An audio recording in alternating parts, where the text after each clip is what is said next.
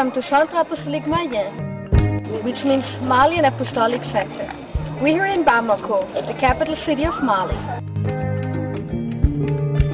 Which is right now the 10th poorest nation in the world. I invite you to come in and see our center and see what God is doing in this nation. The government gave this property to us for free a few years ago because every organization has a right to land. In 2007 we started building. First the water tower I'm filming from, then the wall all around. Our original kitchen was located under the metal sheet roof to the left. Then we built the first house coming into view now. We all moved into a few months later. Next we built the dining hall, the furthest building, that we later added living quarters to on the top level. We are currently working on finishing the third building. Now this big empty space at the other half of our property will, will be the location for a three-story building. For the church, the medical center, our school, as well as dorms for 200 people. This is now a permanent kitchen and allows our cooks, here Elizabeth and Fanta, to take the food straight into the adjacent dining hall. We feed not only the 18 people living on our base, but also a good number of non-resident children whose families are too poor to take care of. Street children sleeping at our base every night also receive two meals a day. This is the first house we built. It only took a couple of months to finish. We moved in here in February of 2008. But let's go see what's inside this house.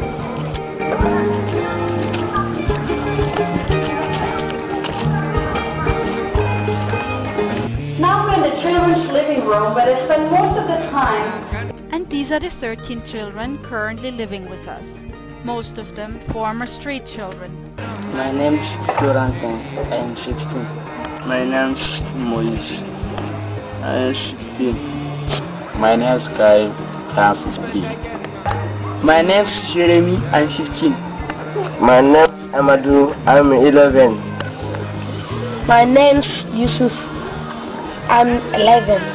My name is Amma. I'm 10. My name is Bubakar. I am 10. My name is Bakari. I'm 8. My name is Sarata. I'm 6. My name These are our 17 non-resident children, who we provide with food, schooling, medical attention, and they get to spend time on our base. Both resident and non-resident children can be sponsored for $60 or 40 euros per month. We have a stereo for them to listen to Christian radio, and they also listen to the Bible every morning with the teaching that goes along with it. Then we have a guest room here for now, but this summer we have a widow moving in that will be her room. And right next to it we have a girl's room.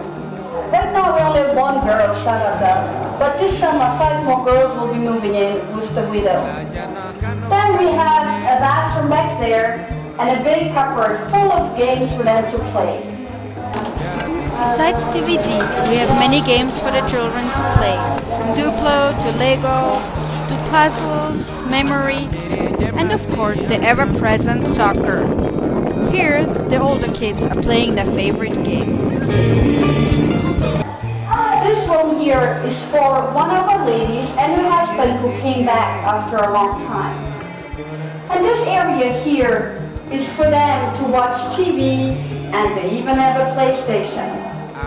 Right now is sitting there and watching us carefully. The children have the time of homework every afternoon and this is where they do their homework. We, we were able to get a few school desks so there is not room for everybody to work.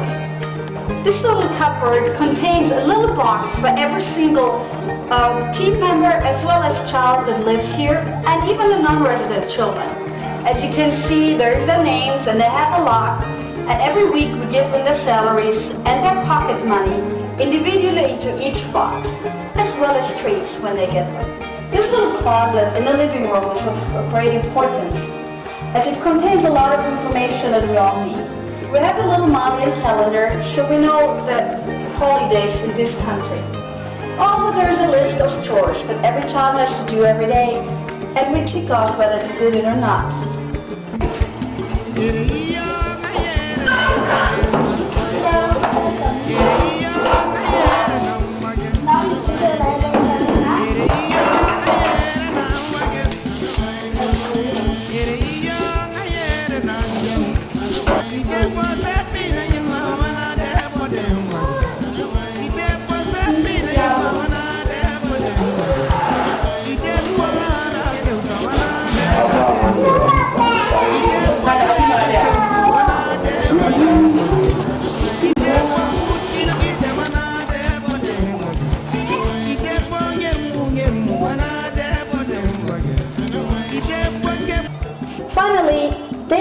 Certain Bible passage to read every day, and this list shows them what the passage of the day is. Our timetable is different every day and different in holiday season compared to school season. So thanks to this schedule, everybody always knows what's supposed to come next. And finally, with that many people, it's really hard to know when everybody's birthday is. So this list of birthdays helps us not to forget anyone's birthday, so we can do a nice little party. Every street child receives a card when they come at night.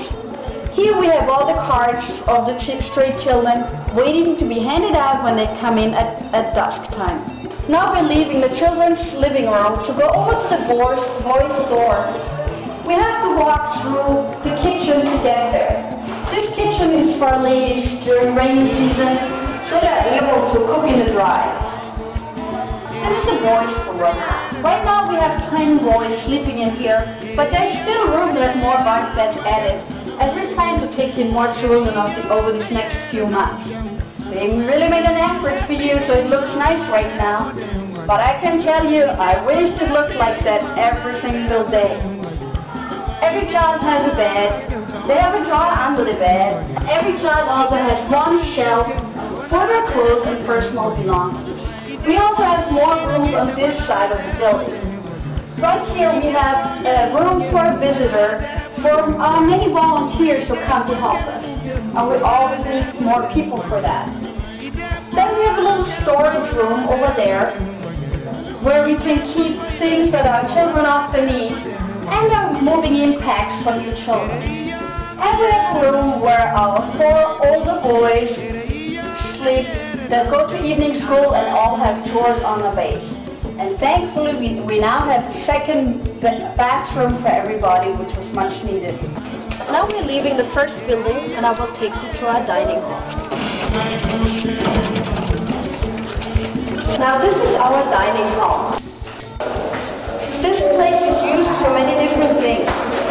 Every night the street children sleep here and spend the night here. Balimakɛ fila de Simon, simon ani a balimakɛ Donc, euh, ils sont en train de jeter. Je vais vous donner un autre travail. ne bɛna baara wɛrɛ di aw ma Je ferai de vous des pêcheurs d'hommes. ne bɛna aw kɛ mɔgɔ ɲininaw ye Aussitôt, ils laissent me filer. o yɔrɔnin bɛɛ u y'u ka jɔnw to yen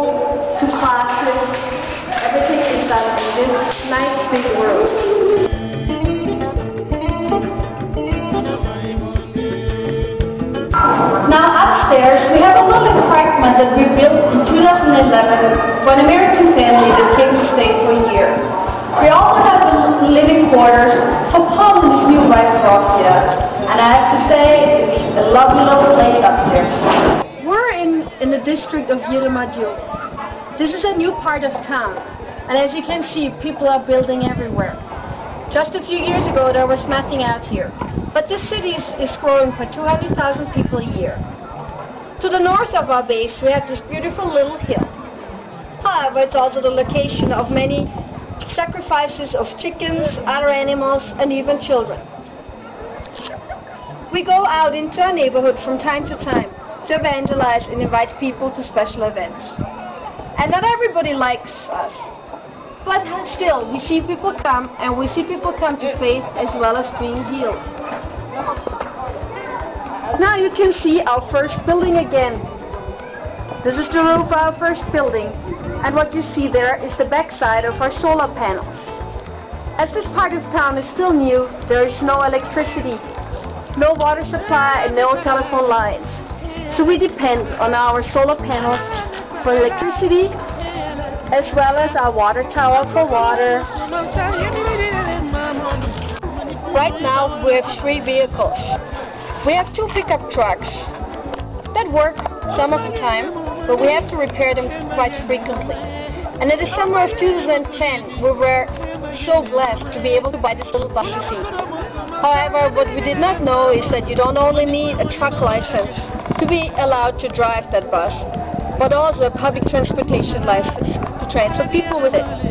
And so our children are back on the back of a big pickup trucks, in danger of falling off as we transport them to school.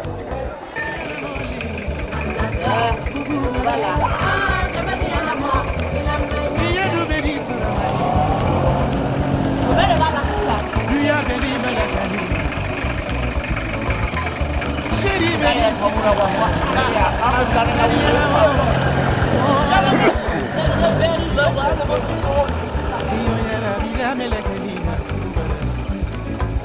From the location of Amalian Toilet, we have a very good view of all that's been built so far. From the dining hall to the very left, the main first building we built, to a construction site. Our third building that we hope to finish within the next few months. Welcome to my house that I moved into in December 2011, just a week before Christmas. We had a wonderful first Christmas here in this living room that was full of people. And I'm very thankful that we now have room to, to eat together at this beautiful table that I didn't have before. The room you see open there is my office now. And then the pride of the house is the beautiful American kitchen that you see right now. Up on the upper level, I have a beautiful little guest room with porch for anyone who would like to come and visit us. You're very welcome to stay in this beautiful house and beautiful guest room. I could not do this work without my faithful team. This is Paul, my right-hand man, and uh, the pastor of our three churches, and really the person without whom nothing would be running. In January of 2012, he got married to his wonderful wife, Rokia, right next to him. This is Salim, our driver, who used to live with us at one point, and then came back to, to drive for us, and he goes to evening school every night. Then we have Cherno, who is our night guard, faithfully watching over us every single night. He is a former street child, as is Adama, Joseph, and Moise. Adama is our helper in gardening and anything that needs to be done around the house. Then we have Joseph, who is our pastoral assistant, helping with anything needs to be done, and he's doing a great job teaching his street children and being a young pastor in training. Then we have Moise, who is now our day guard, watching over us during the day. And finally, we have our faithful lady, Fanta, who has been with us for many years. She's cooking for us twice a day and helping in our household. As well as Rosalie, comes every morning and every afternoon to help with cooking. And Elizabeth, Paul's stepmom, who completes our faithful ladies in the kitchen. I hope you've enjoyed your visit to our base in Bamako. Please check our website for more information, current pictures and blogs. And so I leave you with a Malian blessing. Alakaduba Auye.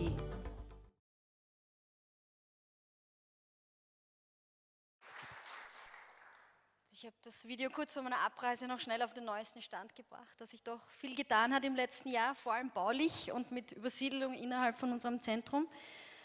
Und ich bin froh, dass wir endlich Platz haben für mehr Kinder. Wir werden jetzt auch Dreierstockbetten machen, dann können wir noch mehr Kinder hineinkriegen. Und es, wir haben schon ein paar Kandidaten, wenn ich dann wieder zurückkomme, an Kindern, die wir aufnehmen wollen. Abgesehen von den sieben, die im Sommer so einziehen gehen wir von 14 auf 21 plus noch ein paar mehr. Also es wird interessant, wie sich die Dinge bei uns verändert werden. Vor allem von einem Mädchen zu fünf Mädchen wird sicher einen Unterschied machen. Und ich hoffe, es wird nicht zu spannend. Ja, eigentlich habe ich im Video schon alles gesagt, was sich getan hat, was wir vorhaben in nächster Zeit. Aber ich möchte kurz erzählen, ähm, wegen der Krise in Mali, was sich abspielt. Viele von euch haben es eben mitbekommen und äh, ich bin sehr dankbar, dass ihr gebetet habt. Ich glaube, so viel Gebet haben wir noch nie gehabt weltweit wie in dieser Zeit und wir haben es auch wirklich gebraucht. Ähm, ich bin fünf Tage früher abgereist als geplant und ich bin auch mit Paul im Kontakt und rede mit ihm alle paar Tage, was sich tut, wie auch halt, was man in den Medien im Internet sieht. Ähm, ich möchte einfach kurz einen Überblick geben, was passiert ist in dieser Zeit und was die Situation momentan ist. Ähm, die Krise ist noch nicht vorbei, auch wenn sich das Leben wieder normalisiert in Mali momentan. Und zwar ist es so, dass, ähm, ich weiß nicht, ob ihr euch erinnern könnt an die Karte, Mali ist ja 20 mal so groß wie Österreich. Und der Norden Malis ist alles die Saharas, also ist alles Wüste. Und in der Wüste gibt es ein Volk, die heißen Tuareg, die nicht nur in Mali sind, auch in den Nachbarländern. Und die Tuaregs schauen eigentlich mehr wie Nordafrikaner aus. Also die haben eher helle Haut und äh, fühlen sich nicht wirklich dem restlichen Land zugehörig, allein schon vom Aussehen her. Und sie sind ein sehr freiheitsliebendes äh, Volk in der Wüste oben. Und es gab schon seit Jahrzehnten, eigentlich schon immer, immer schon, gab es Schwierigkeiten mit den Tuaregs, die einfach gerne ihre Unabhängigkeit in, in der Wüste oben hätten. Und äh, es gibt auch andere Völker im Norden, nicht nur die Tuareg. Aber es ist kein leichtes Leben, weil je weiter man in den Norden geht in Mali, desto schwieriger ist die Situation, desto weniger regnet, es und natürlich desto mehr Wüste gibt es. Und so gab es immer wieder Friedensverhandlungen im Laufe der Jahrzehnte und immer wieder Abkommen und äh, Versprechungen, dass mehr investiert wird in den Norden und mehr entwickelt wird und geholfen wird. Aber die Versprechungen sind eigentlich nie eingehalten worden. Ähm, dann war es so, letztes Jahr war ja der Libyenkrieg und äh, Gaddafi war jemand, der äh, Mali sehr geliebt hat und sehr, sehr viel investiert hat in Mali. Mali ist nicht das einzige Land, aber es war sein Lieblingsland. Und äh, aus, also der größte Grund war bestimmt Timbuktu, einer der heiligsten Städte der Welt, also der, des Islam sollte ich dazu sagen. Ähm, und äh, sehr viel Geschichte, Timbuktu, äh, werde ich jetzt nicht erklären. Jedenfalls, der Gaddafi war regelmäßig in, in Timbuktu ähm, und hat viel, viel investiert, hat Malibia gegründet und überall, wo man in Mali eigentlich hinschaut, sieht man die Plakate. Alles ist von Malibia, Malibia, Malibia. Also hat eigentlich schon Mali für sich eingenommen sozusagen. Und äh, die Tuaregs sind extrem loyal gewesen dem Gaddafi gegenüber. Und als der Krieg begonnen hat, hat der, Gaddafi sehr viel Geld den Tuaregs gegeben, damit äh, sie für ihn kämpfen. Jetzt sind alle diese Tuaregs aus Mali und den anderen Ländern nach Libyen gegangen, um zu kämpfen für den Gaddafi. Und als der Krieg vorbei war, haben sie sich gefragt, was machen wir jetzt? Und sie haben einfach alle Waffen mitgenommen und sind nach Mali zurückgekehrt. Und auf einmal war die, war die, die, die Tuaregs im Norden Malis wirklich gut bewaffnet, gut ausgerüstet, besser als die malische Armee. Und sie haben einfach ihre Chance darin gesehen, jetzt einen Vorstoß zu machen. Und so gab es Mitte Jänner den ersten Vorstoß, wo es so ein paar ähm, Gemetzel gegeben hat, ein paar Angriffe und die malische Armee war eh vor Ort, aber sie haben die, Mali, die malische Armee hat kein, keine Chance gehabt und es sind viele malische Soldaten gestorben. Und dann im Februar gab es dann schon Demonstrationen in der Hauptstadt, ähm, weil die Armee gesagt hat, wir können gegen die Rebellion nichts, nichts tun, wenn wir keine Waffen haben, wenn wir nicht ausgerüstet werden, weil so gut wie sie jetzt bewaffnet sind, können sie gar nichts machen. Außerdem haben sie sich beklagt, dass sie nicht genug zum Essen, nicht genug zum Trinken haben und die Angehörigen in der Stadt nicht einmal herausfinden, wenn, wenn ihre Ehemänner sterben im Norden. Und so gab es Demonstrationen und äh, der Druck auf den Präsidenten war groß, ihnen, sie besser auszurüsten. Aber natürlich ist Mali eines der ärmsten Länder der Welt und hat nicht wirklich sehr viel. Jedenfalls ist nichts passiert. Es gab aber immer wieder Verhandlungen. Und dann im am 21. März war dann wieder mal so eine Verhandlung zwischen Regierungsministern und ein paar Vertretern des Militärs, um zu sehen, wie, wie man weitermachen kann. Und am Ende dieser Verhandlungen, die nicht gut gelaufen sind, hat irgendwer zu schießen begonnen und auf einmal haben sich die Minister äh, geflüchtet und irgendwer hat beschlossen, jetzt machen wir einen Putsch, so spontan halt. Und äh, dieser Amadou Sanogo, das war ein, einfach ein, ein Soldat mittleren Ranges, also der hat keinen hohen Rang gehabt. Der hat sich sozusagen zum Leiter auserwählt und gemeinsam sind sie dann marschiert Richtung Hauptstadt. Man muss sagen, die Kaserne ist eine kleine Stadt, die ungefähr eine halbe Stunde von Bamako entfernt ist und ist eine Stadt, wo wir ununterbrochen durchfahren, weil eine unserer Dorfgemeinden, äh, um dorthin zu kommen, müssen wir immer durch diese Stadt fahren. Die ist ungefähr zwei Stunden von uns entfernt. Und äh, also es ist nicht sehr weit von der Hauptstadt und die sind dann Richtung Hauptstadt marschiert zum Präsidentenpalast. Also der Präsident Mali hat auch ein wunderschönes weißes Haus, das oben auf einem Hügel ist und über die Stadt blickt und äh, haben angegriffen den Präsidentenpalast und gestürmt und der Präsident hat sich irgendwie flüchten können. Es ist diese Woche jetzt herausgekommen, dass er sich in die senegalesische Botschaft geflüchtet hat und jetzt erst vor, vor zwei Tagen ähm, ist er ins Exil gegangen nach Senegal und sie haben ihn rausgelassen, sie wollten es jetzt gar nicht rauslassen, weil er der Putschistin bis heute noch anklagen will wegen Hochverrat. Jedenfalls ist er inzwischen in Senegal im Exil aber der Präsident konnte sich flüchten, was eh ein Wunder ist. Und äh, als nächstes sind sie dann zur Fernsehstation. Es gibt nur eine Fernsehstation und Radiostation. Haben sie die erobert, geplündert, haben sie sonst so alles. Und äh, das, es gab dann kein Fernsehen stundenlang und niemand hat eigentlich gewusst, was, was los ist. Und dann in den frühen Morgenstunden am 22. März, das war ein Donnerstag, haben sie dann im Fernsehen eine, äh, eine Erklärung abgegeben, dass dass Sanogo jetzt eben die Macht übernommen hat im Land und jetzt das Militär ein Militärstaat ist und also er ist sozusagen der Chef von allem. Und natürlich an dem Tag war alles geschlossen, es war tagelang, alle Geschäfte, alles war geschlossen, ähm, die Schulen geschlossen und, die, und der Flughafen war geschlossen eine Woche lang. Und niemand hat gewusst, was jetzt eigentlich weiter sein wird. Die internationale Gemeinschaft hat sich, sehr schnell, äh, hat sich sehr schnell zu Wort gemeldet, dass sie das nicht akzeptieren. Mali war immerhin eines der Vorzeigeländer in, in Westafrika, was Demokratie betrifft, die letzten 21 Jahre. Und, und, ein sehr friedliches Land in jeder Beziehung. Und es kam als Überraschung, also für sehr viele Menschen. Der vorige Präsident war sehr, sehr beliebt, ein wirklicher Demokrat, der sich geweigert hat, die Verfassung zu ändern, um ein drittes Mal gewählt zu werden. Und Wahlen waren geplant für nächsten Sonntag jetzt, ursprünglich. Ähm, und ein neuer Präsident sollte da gewählt werden. Also die internationale Gemeinschaft hat Druck ausgeübt, gesagt, wir, wir wollen, dass, dass er zurücktritt, der Putschist, und die Demokratie sofort wiederhergestellt wird und der alte Präsident zurückkommt, der ja sich versteckt hat. Und äh, der Putschist hat auch sehr viele ähm, Leute also festgenommen, die in der Regierung waren vorher.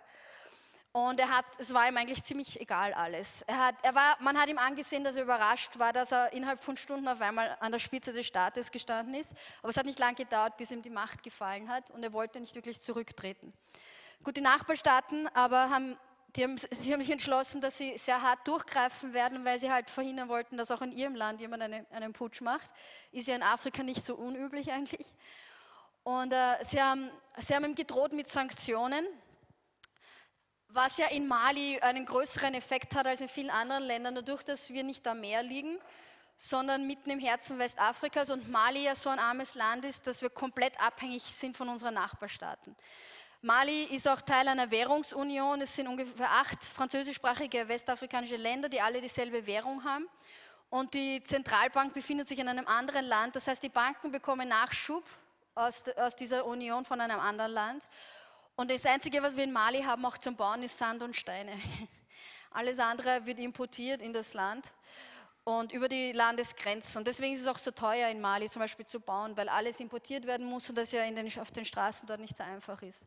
Also sie haben damit gedroht, droht, die Grenzen zu schließen, äh, den Geldnachschub zu stoppen und äh, es wäre innerhalb von kürzester Zeit wäre das eine Katastrophe für das Land. Es gibt kein Benzin mehr und auch der Strom und das Wasser werden in Mali mit Benzin hergestellt, mit Generatoren, die mit Benzin laufen. Also nicht gerade sehr ideal. Ähm, der Putschist hat das, glaube ich, nicht sehr ernst genommen. Es wurde auch gedroht mit Militäreinmarsch. Sie haben gesagt, sie können 2000 Soldaten innerhalb von kürzester Zeit äh, einmarschieren lassen. Und sie haben gesagt, wenn er nicht zurücktritt, dann werden diese Soldaten ihn kommen, um ihn zu stürzen. Ansonsten könnten die auch helfen, äh, die Probleme im Norden zu lösen. Und sie haben eine Frist von drei Tagen gegeben, um, damit er zurücktritt und ähm, wieder die Demokratie wiederhergestellt wird. Das war Freitag, äh, Donnerstag, Freitag, Samstag. Inzwischen haben äh, der Grund, den der Putschist angegeben hat für, den Putsch überhaupt war, dass er dass die Soldaten im Norden eben keine Chance gegen die Rebellen haben. Und er hat gesagt, er wird die ausrüsten, um diese Rebellion niederzuschlagen. Naja, stattdessen ähm, haben die Rebellen haben, haben die Situation ausgenützt und das Chaos in der Hauptstadt sozusagen ausgenützt und haben sofort Vorstoß gemacht. Es gibt im Norden drei große Städte, drei wichtige Städte. Und der Norden Malis allein ist ja so, ist größer als Frankreich und, äh, und alles Wüste. Also es ist nicht, nicht so klein. Aber innerhalb von drei Tagen haben sie alle diese drei Städte eingenommen. Am Freitag, Samstag, Sonntag, äh, an den drei Tagen der Frist, an jedem Tag eine weitere Stadt. Und am Sonntag haben sie dann Timbuktu eingenommen, die größte Stadt und die, äh, die wichtigste Stadt zumindest. Und äh, man muss dazu sagen, dass das alles sehr kompliziert ist, die Situation, weil es gibt verschiedene Gruppierungen im Norden Malis und äh, die Tuaregs wollten immer nur einen eigenen Staat haben, also Unabhängigkeit. Und die haben auch die Unabhängigkeit sofort erklärt, die niemand anerkannt hat. Aber es gibt auch andere Gruppierungen. Es gibt äh, eine islamistische Gruppe, die mit Al-Qaida sehr eng verbunden ist. Und die haben alle zusammengearbeitet für diese Eroberung im Norden. Nur haben diese verschiedenen Gruppen verschiedene Ziele.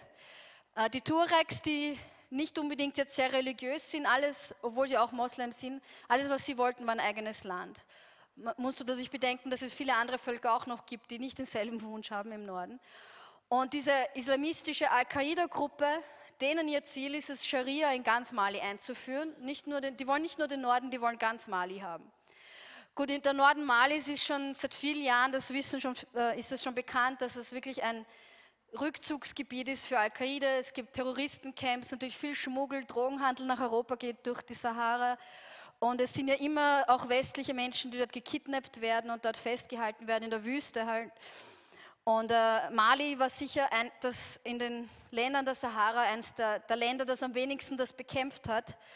Und das war auch einer der Gründe, warum die Nachbarländer sich befürchtet haben, dass es jetzt einen Al-Qaida-Staat gibt, wo, wo man dann gar nichts mehr ausrichten kann. Und deswegen waren sie sehr entschlossen, da etwas zu tun dagegen. Jetzt diese Frist war am Ablaufen und diese, die drei Städte der Norden ist erobert worden. Und man muss sagen, am selben Tag noch, wo die dritte Stadt erobert worden ist, hat die Islam, islamistische Al-Qaida-Gruppe von den säkulären Tuaregs die, den Großteil des Landes schon erobert gehabt.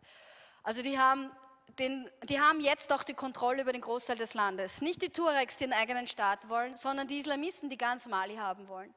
Die haben auch sofort die Scharia eingeführt. Sie haben alle Fahrzeuge beschlagnahmt. Das haben sie auch in Bamako auch die Putschisten gemacht in den ersten Tagen. Gut, unsere Fahrzeuge, eines ist jetzt eh hinüber, also das hätten sie gern haben können. Aber also sie haben sofort Scharia eingeführt, es gab viele Berichte von Vergewaltigungen, Musik ist verboten, verboten worden, sofort jegliche Musik, jegliche westliche Kleidung und Frauen durften nur mehr verschleiert hinaus. Sie haben alle Bars und alle Restaurants geschlossen und geplündert. Sie haben alle Banken geplündert, alle, alle Hilfsorganisationen, ihre, die Warenhäuser geplündert. Also es gibt eigentlich im Norden gar nichts mehr und eigentlich auch gar kein Land, das man regieren könnte irgendwie. Und es sind bis heute also wirklich schlimme Berichte aus dem Norden. Ich habe heute erst gelesen, eben dadurch, dass die Scharia eingeführt ist, dass sie ein paar jungen Leuten die Hände abgehackt haben, weil sie was gestohlen haben. Also die, die Scharia haben sie wirklich eingeführt und sie haben einfach das Sagen jetzt im Norden. Die Christen natürlich äh, haben sich versteckt, viele von ihnen ähm, Sie haben versucht, dem Norden zu entfliehen und am Anfang war das einfach nicht möglich, weil sie wirklich durch die Stadtgrenzen geschlossen haben und ja auch keine Privatfahrzeuge mehr äh, übrig waren. Inzwischen ist es aber so, dass wieder die Busverbindungen fahren und die wenigen Busse, die fahren, sind voll von Menschen. Also jeder, der kann, flüchtet aus dem Norden. Und die Hauptstadt, wo wir sind, wird überschwemmt von Flüchtlingen. Also es ist ja bereits einer der, schnell, der schnellst wachsenden Städte. Und die Situation in der Hauptstadt wird wirklich immer schlimmer. Es, sind, es, es ist jetzt sicher die schnellst wachsende Stadt der Welt. Also man sieht überall schon Flüchtlinge in der Hauptstadt. Und ähm, das Land ist so und so schon arm und keiner weiß wirklich, also wie das weitergehen wird. Die christlichen Gemeinden versuchen zumindest die Christen, die fliehen im Norden, denen zu helfen, aber die Situation ist wirklich sehr, sehr schwierig. Jetzt ist es so, dass ich gerade erst gehört habe, diese Woche, also die, die Tuaregs waren ja zufrieden, die wollten nur den Norden, aber die, die Islamisten, mit, äh, die Al-Qaida-Anhänger, die wollten ja ganz Mali haben. Und ich habe gehört, dass sie diese Woche eine weitere Stadt eingenommen haben, Richtung Süden.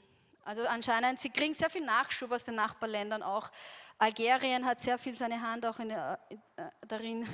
Also es sind viele Nicht-Malier auch, die da daran beteiligt sind und da mithelfen. Jetzt zurück zu dem Wochenende. Das, der, der, dieser Sonntag, das war der 1. April. Die Frist ist Mitternacht abgelaufen und der Putschist hat an dem Sonntag so noch ein paar Aussagen im Fernsehen gemacht, wo er gehofft hat, dass das reicht, damit keine Sanktionen in Kraft treten. Aber die Nachbarländer haben erkannt, sie haben gesagt, das, das sagt er ja nur, damit keine Sanktionen kommen, weil die haben ganz klar verlangt, dass er zurücktritt und wieder zurückgeht in die Kaserne. Und am Montag sind dann die äh, Sanktionen in Kraft getreten, am 2. April. Und man muss sagen, schon in den Tagen zuvor haben sich viele Menschen darauf vorbereitet, inklusive uns. Weil, also es gab bei den Banken überall schon lange Schlangen. Die Banken haben äh, Limits äh, eingeführt, wie viel man abheben darf. Und die meisten Menschen haben sowieso kein Bankkonto. Aber die wenigen, die sich leisten haben können, haben ihr Geld abgehoben. Und wir haben auch so viel Geld abgehoben, wie wir konnten, was natürlich fürs Konto nicht so gut war, aber es war absolut notwendig. Und äh, die Banken sind eigentlich mit wie die Sanktionen begonnen haben, haben die Banken bereits kein Geld mehr gehabt. Und das Benzin war auch schon aus, weil die Menschen auch lange Schlangen für den Tankstellen hat es gegeben. Alle haben möglichst viel Benzin gekauft. Das Benzin, der Benzinpreis hat sich verdoppelt. Also es hat wirklich nicht lang gedauert, bis es kein Benzin mehr gab und ähm, eben kein Geld mehr. Die Nahrungsmittelpreise sind in die Höhe geschossen. Wir haben vorher auch schon so viel wie möglich an Reis und, und die Dinge, die sich halt nicht verderben, eingekauft. Und äh, Gott sei Dank sind wir unabhängig vom Stadtstrom und Wasser, aber wir haben es mitbekommen, also das, es, es, gab weder Wasser noch Strom schon, also nicht 24 Stunden am Tag, aber mindestens die Hälfte des Tages. Und äh, also die Leute haben natürlich Sorge gehabt, was wird weiter passieren, wie geht das weiter. Und das Land hat sich wirklich in zwei geteilt. Es, die, die für den Putschisten waren und die gegen ihn waren. Es war extrem polarisiert. Es hat eigentlich keine mittlere Gruppe gegeben. Und es war ziemlich ausgeglichen, wie groß diese Gruppen waren. Und die Islamisten haben wieder mal ausgenutzt.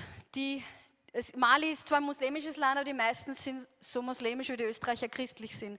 Also es ist mehr am Papier. Und, äh, aber doch die wenigen wirklich fanatischen Moslems haben das ausgenutzt und haben gesagt, haben über Radio, die meisten Radiostationen sind ja muslimisch, haben sie gegen die westliche Welt gewettert, die sind schuld, dass wir jetzt die Sanktionen haben. Die sind schuld an, an, an der Misere, in der wir uns befinden und haben so diesen Hass auf weiße Menschen, auf westliche Menschen geschürt unter den Menschen. Und das war für mich eigentlich dann der Grund, wo ich gesagt habe, ich frage mich, wenn das jetzt noch lang geht mit den Sanktionen, ob es nicht gescheiter ist, wenn, wenn wir das Land verlassen weil die Hautfarbe kann ich leider nicht ändern. Und als Weiße zieht man doch den, dann den, den Zorn der Menschen auf sich. Vor allem, wenn die Hunger haben. Ja, je länger die Sanktionen gehen, desto mehr Hunger natürlich entsteht und den, unter den Armen, die sich nicht, keine Vorräte anlegen haben können. Und dann braucht es nicht sehr viel, dass sich dieser Hass entlädt. Und natürlich sind die Weißen dann die Ersten, gegen die sich das entlädt.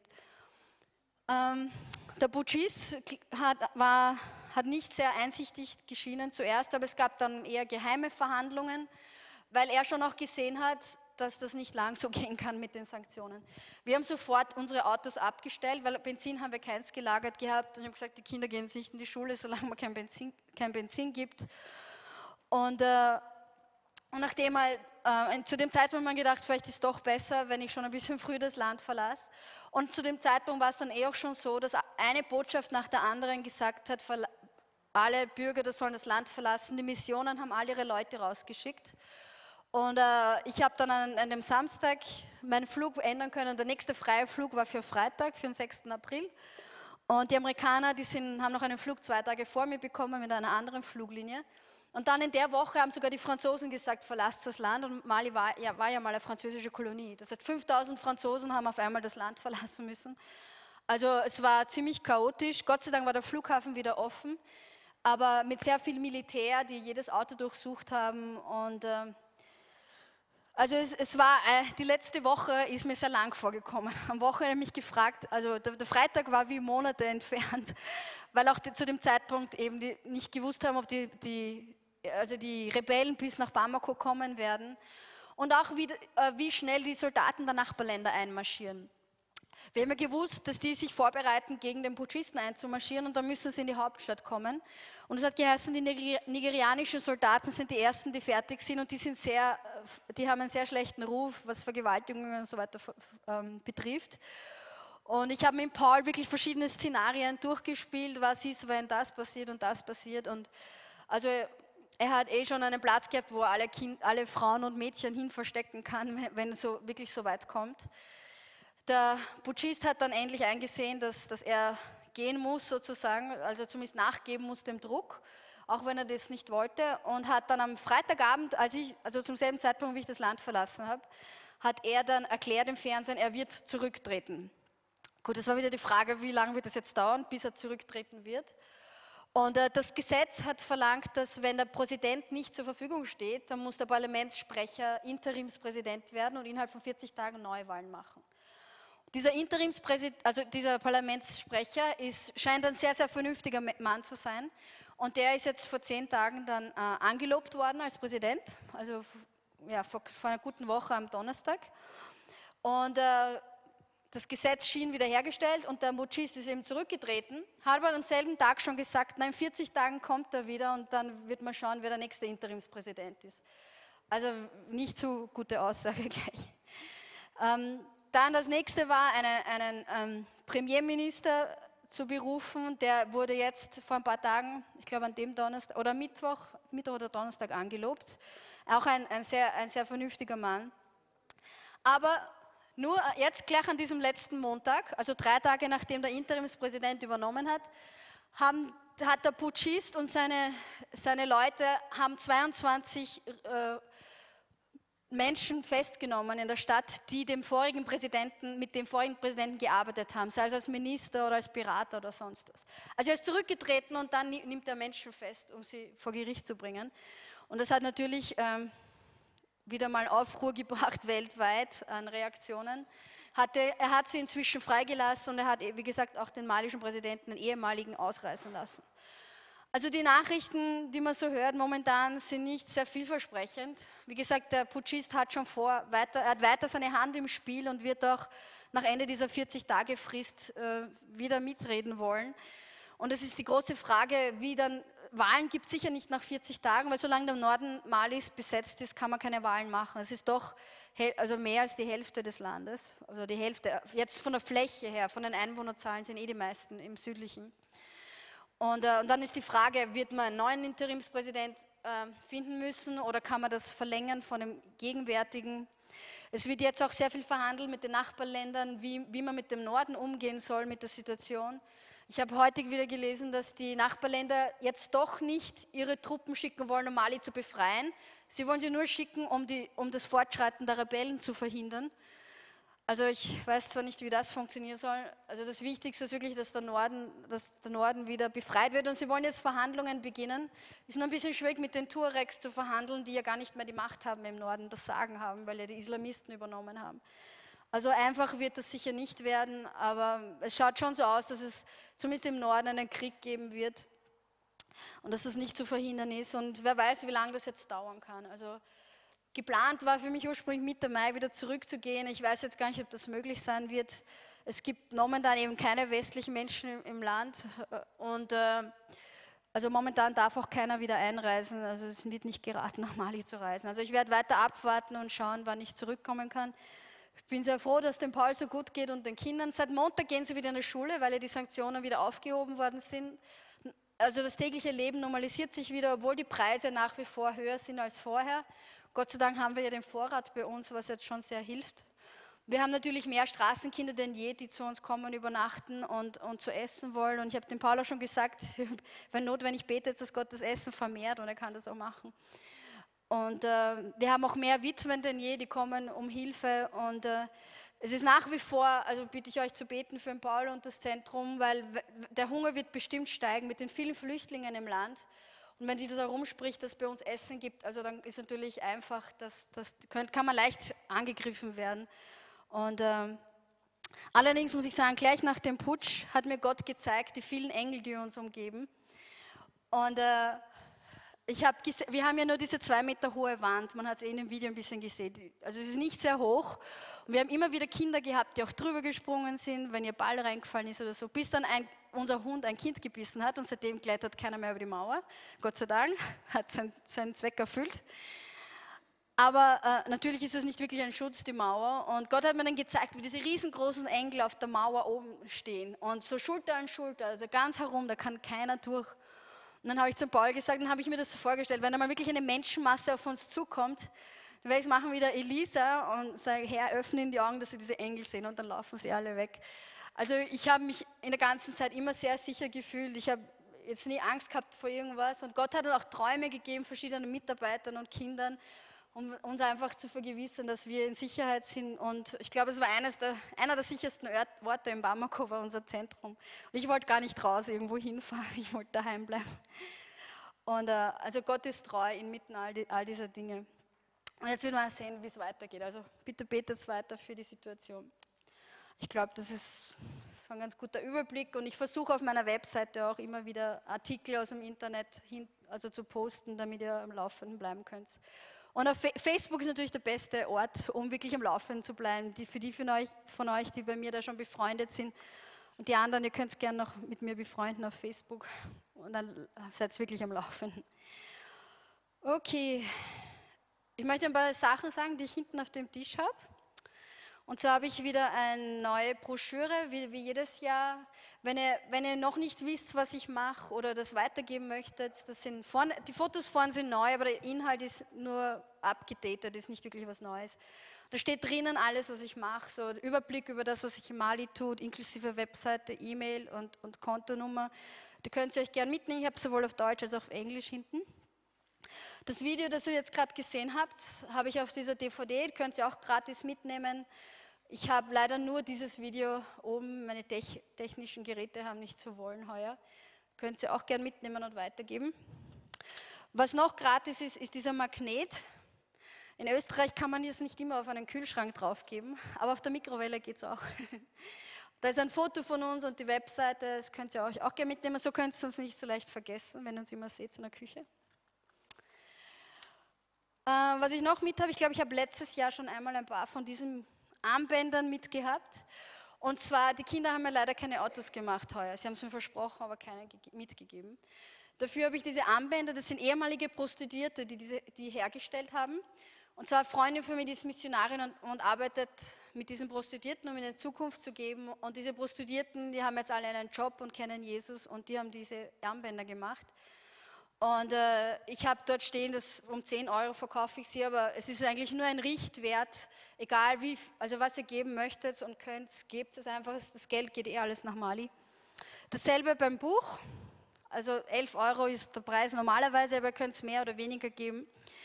Äh, ich habe es euch ja schon mal mitgebracht, aber ich bin sehr froh, dass mein Buch heraus ist, leider nur auf Englisch momentan. Das heißt, du kannst die Welt verändern, Schlüssel, wie du in deine Berufung hineintrittst. Und äh, ich bin, es ist im Prinzip meine Lebensgeschichte, wie Gott ein kleines, zerbrochenes Mädchen nehmen hat können und wie er mich verändert hat und was er in mir getan hat, so dass ich heute machen kann, was ich mache. Und, und ich kann es selber eh nicht machen. Ohne Gott könnte ich es nicht machen. Und ich habe einfach viel gelernt auf dem Weg, ähm, sei es Demut, Vertrauen in Gott, Intimität mit Gott, das sind ganz viele verschiedene Themen. Und ich möchte einfach jeden Einzelnen ermutigen, weil Gott hat einen großen Plan für jeden Einzelnen von euch, dass ihr in der Fülle Gottes leben könnt, die Gott für euch hat und, und alles erfüllen, was Gott für euch vorhat. Und äh, so können wir die Welt verändern, wenn jeder in seinem Potenzial lebt. Und das ist das Anliegen, das ich mit dem Buch habe. Ich tue es gern signieren, wenn das wer möchte.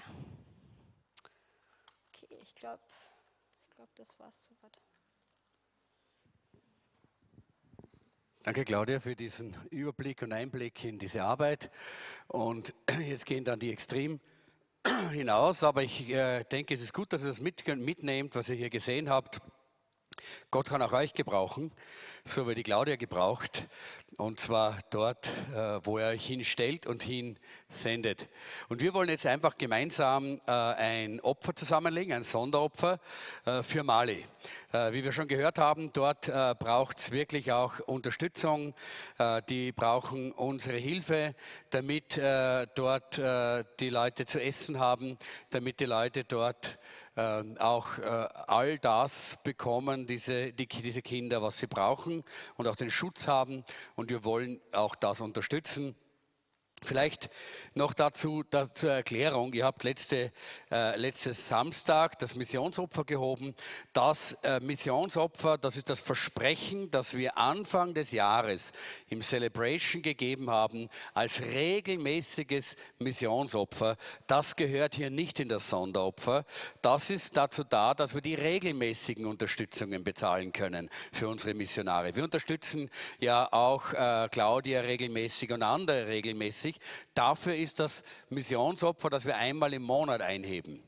Nur zum, zur Erklärung. Manche haben es scheinbar noch immer nicht ganz äh, so verstanden, habe ich gehört. Und jetzt heben wir ein Sonderopfer für die Arbeit äh, und den Dienst von der Claudia in Mali hier ein. Und das wollen wir jetzt gemeinsam tun.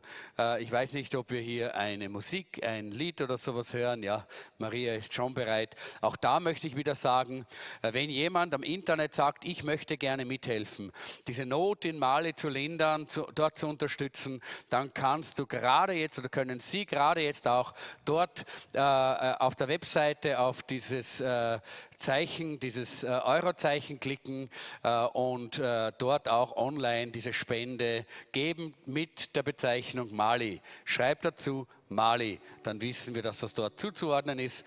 Dasselbe auch mit den Bankomaten hinten. Ihr könnt auch so hier geben. Vielleicht noch etwas ganz Besonderes. Ich habe das Buch jetzt nicht mehr da.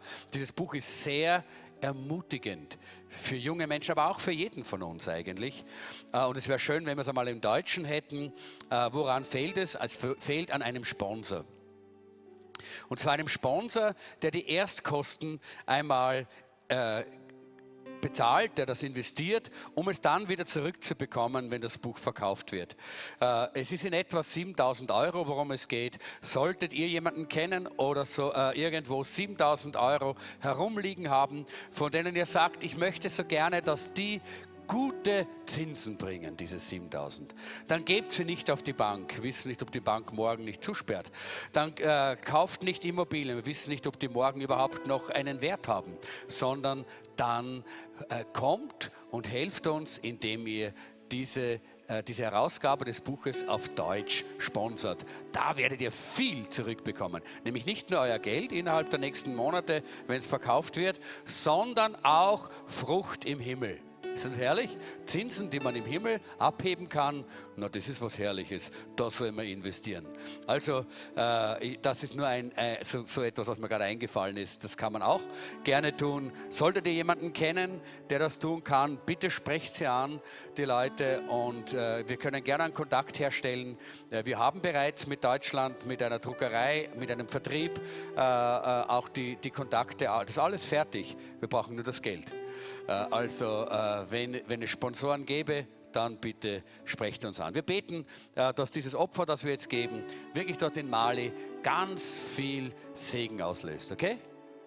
Gut, Herr Jesus, wir danken dir für den Bericht, den wir gehört haben. Wir können uns gar nicht vorstellen, wie es dort jetzt momentan ist und was da alles passiert. Aber eines wissen wir, du bist ein treuer Gott. Danke für die Engel, die dort dieses Zentrum umgeben. Danke, dass du jetzt mit dem Paul bist und mit den Mitarbeitern, dass du ihnen Weisheit und Mut gibst und dass du vor allen Dingen jetzt auch die nötigen Mittel gibst, Herr. Danke, dass du die Claudia auch führst und ihr Weisheit gibst jetzt in diesen nächsten Entscheidungen, die zu treffen sind.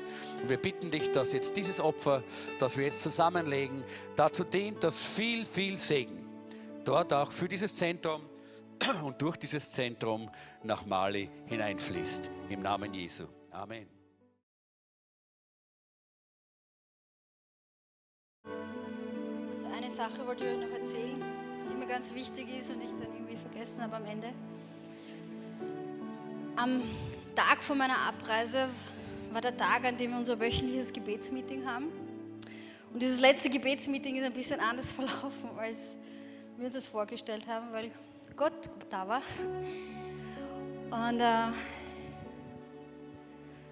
ich habe natürlich die Kinder und den Paul und das Team zurückgelassen mit Ermutigung und vielen Worten vom Herrn und wirklich zuversichtlich mit ein paar prophetischen Dingen, einfach damit, damit wirklich, also und damit sie, das, was halt Gott machen wollte, damit sie wirklich vorwärts gehen können, egal ob wir da sind oder nicht, ob ich da bin oder nicht. Und äh, was ich jetzt vorher nicht erzählt habe, dass abgesehen von der Krise, die jetzt in Mali besteht, dass heuer schon ein Jahr war, wo Mali in der Krise war. Und das hat man auch in den Medien hier gehört, dass hier in ganz Westafrika und von den zehn ärmsten Ländern der Welt ist ein großer Anteil in Westafrika, dass, äh, weil letztes Jahr die Regenzeit so schlecht war, heuer 12 Millionen Menschen vom Hungerstod bedroht sind in ganz Westafrika. Und von diesen 12 Millionen sind drei Millionen in Mali. Jetzt keiner weiß, wie viel Einwohner Mali wirklich hat, aber das sind ein Viertel bis ein Fünftel der Bevölkerung Malis, die heuer vom Hungerstod betroffen sind. Natürlich gibt es ganz viele humanitäre Organisationen, die in Mali tätig sind, um diesen Menschen zu helfen. Ein großer Anteil natürlich befindet sich auch im Norden, weil das halt der ärmste Teil des Landes ist. Und diesen, in diesem letzten Gebetsmeeting haben wir eine Zeit der Anbetung gehabt und dann haben wir verschiedene, für, für Mali gebetet. Und wir haben es auf die afrikanische Art gebetet. Ich habe ein Thema gegeben und alle haben gleichzeitig laut gebetet. Und äh, dann das nächste Thema so ungefähr. Und das letzte Thema, was, was ich gehabt habe, war diese drei Millionen Malier, die vom Hungerstod betroffen sind. Und als wir da jeder für sich gebetet haben, hat Gott mir so mein Herz zerbrochen für diese drei Millionen Menschen. Einfach, wenn man sich vorstellt, wie viele Menschen das eigentlich sind. Drei Millionen. Und ich habe einfach so zu weinen begonnen die Kinder, wir haben so viele Straßenkinder auch wie noch nie gehabt in dem Gebetsmeeting. Und die haben sich sicher alle gefragt, was passiert und was los ist. Aber ich habe einfach nicht anders können. Einfach, Gott hat mir so das Herz zerbrochen. Nicht, weil drei Millionen Malier jetzt ähm, von, vom Hungerstod betroffen sind allein, sondern weil jetzt drei Millionen Malier keine Hoffnung haben, nicht zu verhungern, weil es keine humanitäre Organisation mehr gibt, die da ist, um denen irgendwas zu geben. Und das ist das, was mich dann wirklich so, so betroffen hat. Und äh, habe mich dann versucht, wieder zusammenzunehmen einfach um den Kindern auch das zu vermitteln. Und habe dann mich bemüht und versucht weiterzugeben, wie Gottes Herz für, für, für die Menschen in Mali ist.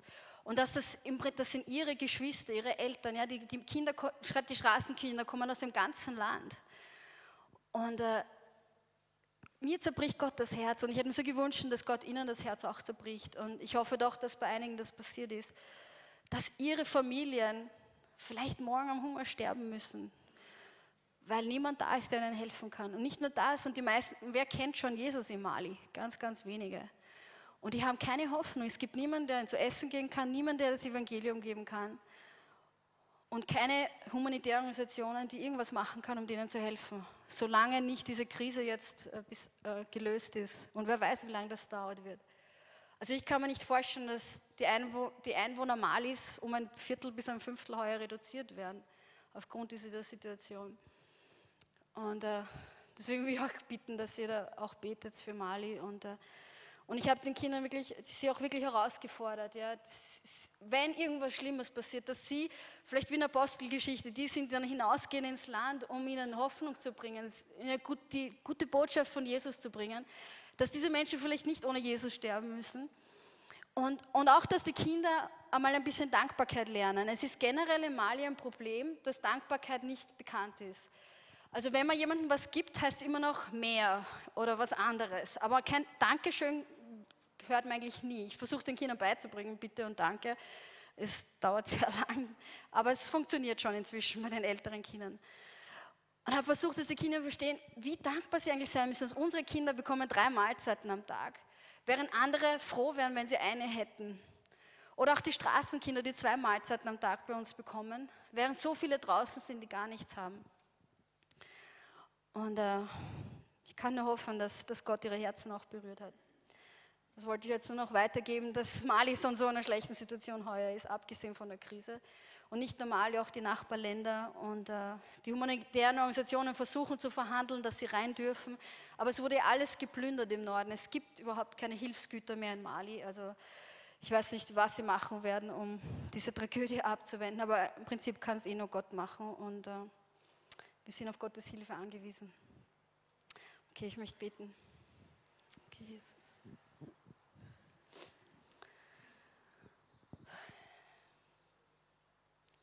Vater, wir danken dir, dass wir deine Kinder sein dürfen. Danke für das Privileg, dass du unsere Augen geöffnet hast, dass du den Schleier zerrissen hast, der, uns davon abgehalten hat, dich zu erkennen. Danke, Jesus, dass du für uns gestorben bist, dass wir dich kennen dürfen, dass du uns gereinigt hast, uns ein neues Leben gegeben hast.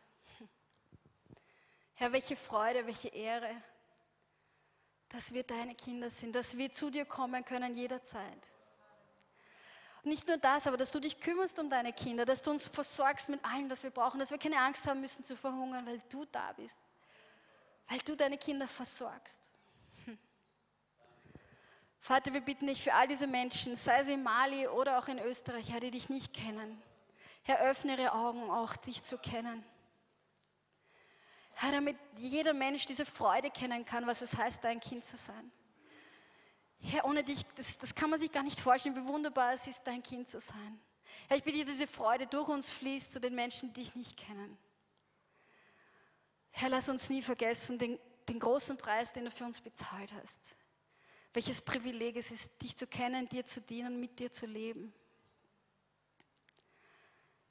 Herr, lass uns immer bewusst sein, was du getan hast und wirklich dementsprechend leben und nicht mit unserem Leben wirklich mit den Füßen treten, was du getan hast. Herr, wir wollen in deiner Nähe leben, wir wollen nach deinem Willen leben, damit dein Reich kommt, Herr, und dein Wille geschieht, durch uns, um uns und überall, wo wir hingehen. Wir danken dir, dass du heute Abend hier bist.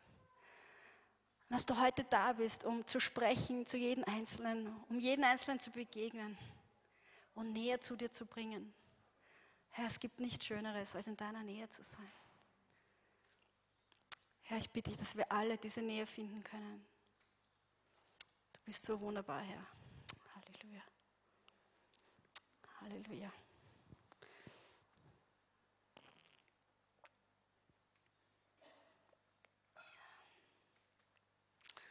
Was ich euch heute weitergeben möchte, habe ich eigentlich schon so in Kurzfassung in einem E-Mail geschickt vor einiger Zeit. Aber ich bin nach wie vor so begeistert von dieser Botschaft, dass ich gar nicht anders kann, als das weiterzugeben. Weil Gott so wunderbar ist. Und ich weiß, es gibt schon Leute, die sagen, im Prinzip sagst du jedes Mal dasselbe, wenn du kommst. Aber ich kann einfach nicht einfach anders, weil Gott so wunderbar ist und eigentlich reicht das schon, wenn ich nur rede davon, wie wunderbar und wie großartig und wie super das ist. Und man kann es eh so schwer mit Worten vermitteln. Im Prinzip müsst ihr selber ihn begegnen und selber für euch finden. Aber ich hoffe, dass ich ein bisschen ansteckend sein kann mit meiner Begeisterung für Gott. Das ist immer meine Hoffnung. Ich denke, wir leben momentan in einer interessanten Zeit weltweit und ich bin auch in Amerika unterwegs und ich fahre jetzt nächste Woche dann auch nach, nach Belgien, Schweiz, na Schweiz diesmal nicht, Deutschland, Frankreich. Und es ist interessant, egal wo ich hingehe, ich sehe das momentan, äh, sind wir in einer interessanten Zeit, in der wir leben. Weltweit. Natürlich gibt es die Weltwirtschaftskrise. Äh, ich habe gesehen, so laut. Ich habe gesehen, dass auch in Österreich Benzin zum Beispiel teurer geworden ist. Also ich weiß nicht genau, inwiefern ihr sonst betroffen seid. Ich habe in Amerika schon mehr gesehen, dass, dass Menschen wirklich ähm, viel verloren haben in, in, dieser Zeit jetzt. Und wir leben auch gleichzeitig, wir leben in einer Zeit, wo, wo, wo viel geschüttelt wird äh, und wo die Regierungen, die Länder geschüttelt werden, gut, auch in Österreich, was ich so mitbekommen habe, aber auch die Gemeinde Gottes, so der Gott dabei ist, seine Gemeinde aufzuwecken und, und zu rütteln und zu schütteln. Und äh, also ich bin mir nicht sicher, ob man immer alles dem Feind zurechnen kann. Ich glaube, Gott ist wirklich dabei, die, seine Braut schön zu machen. Weil die Bibel sagt uns, dass wir wunderschön sein werden, wenn Jesus zurückkommt und er uns heiratet. Er wird eine Braut haben, die ohne irgendwelche Flecken, ist ein wunderschöner Kleid. Und ich glaube, wenn man heute die Braut Jesu anschaut, sind wir noch nicht wirklich so weit, oder? Ihr seid zu leise. Sagt keiner was? Okay. Aber Gott ist dabei, seine Gemeinde, seine, seine Braut aufzuwecken und uns, uns schön zu machen und uns herzurichten für diesen Hochzeitstag, der doch immer näher und näher kommt. Jetzt im Jänner hat ja der Paul geheiratet, seine Braut, und er, der war, wollte schon letztes Jahr, war schon so ungeduldig zu heiraten. Und ich habe gesagt, na warte doch, 7. Jänner ist ein gutes Datum, weil im Herbst ist bei uns so viel los, da ist gar keine Zeit, dann können wir das gar nicht alles vorbereiten. Und er hat gesagt, nein, ich habe gesagt, 2011 will ich heiraten. Und dann hat er dann doch nachgegeben, 7. Jänner akzeptiert. Und dadurch haben wir sogar drei Österreicher gehabt, die kommen haben können, weil es Ende der Ferien gewesen, gewesen ist, dass die hätten gar nicht vorher können, kommen können. Also hat er wieder gesehen, dass die Hauer hässliche Mali auch weise ist. Jedenfalls haben wir eine wunderschöne Hochzeit gehabt.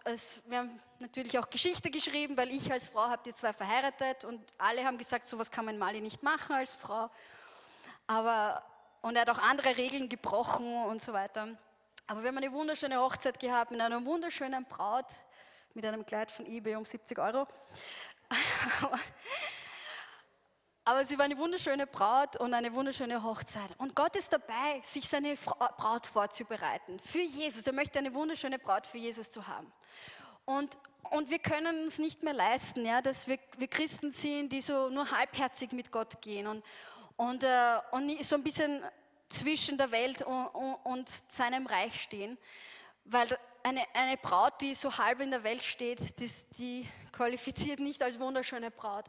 Und ich denke, das ist einer der Gründe, warum Gott ist dabei ist, sie auch, auch die Gemeinde wach zu rütteln, damit wir sehen, worauf verlassen wir uns eigentlich? Verlassen wir uns auf unser Gehalt, auf unsere Familie, auf unsere Wohnung, unser Auto oder, oder verlassen wir uns auf Gott? Wer ist derjenige, der uns versorgt? Ist es unser Chef und uh, unsere Familie oder ist es Gott, der uns versorgt? Amen. Aber viele sind sich dessen, denke ich, nicht bewusst und Gott ist dabei, die Gemeinde wachzurütteln, damit wir erkennen können, wer wirklich unser Versorger ist und auf wen wir wirklich unser Vertrauen setzen. Und uh, letztendlich, denke ich, passiert auch viel Gutes in dieser Zeit des Zerrüttelns. Aber ich möchte jetzt gerne ins Matthäus 14 gehen, zu einer Geschichte dort. Es hat mich fasziniert, was Gott mir so in letzter Zeit darüber gezeigt hat.